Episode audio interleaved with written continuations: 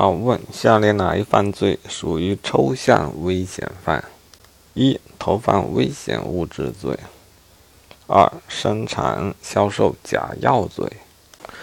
然后答案是，生产销售假药罪属于抽象危险犯。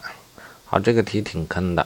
按我原有的观念，行为本身的危险啊，不是这么说，行为本身具有危险而不求有实害。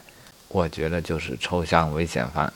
这样看来，投放危险物质罪也并未要求需要有实害啊，因此不能单用这一条原则。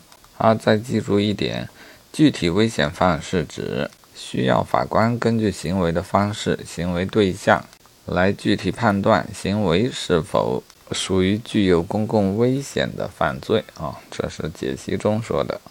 而就这一点来看的话，生产销售假药，只要具备该行为，则必然入此罪；而投放危险物质罪中的投放危险物质的行为，却未必能导致构成该罪。而请回忆向邻居家的米缸中投放老鼠药的案例。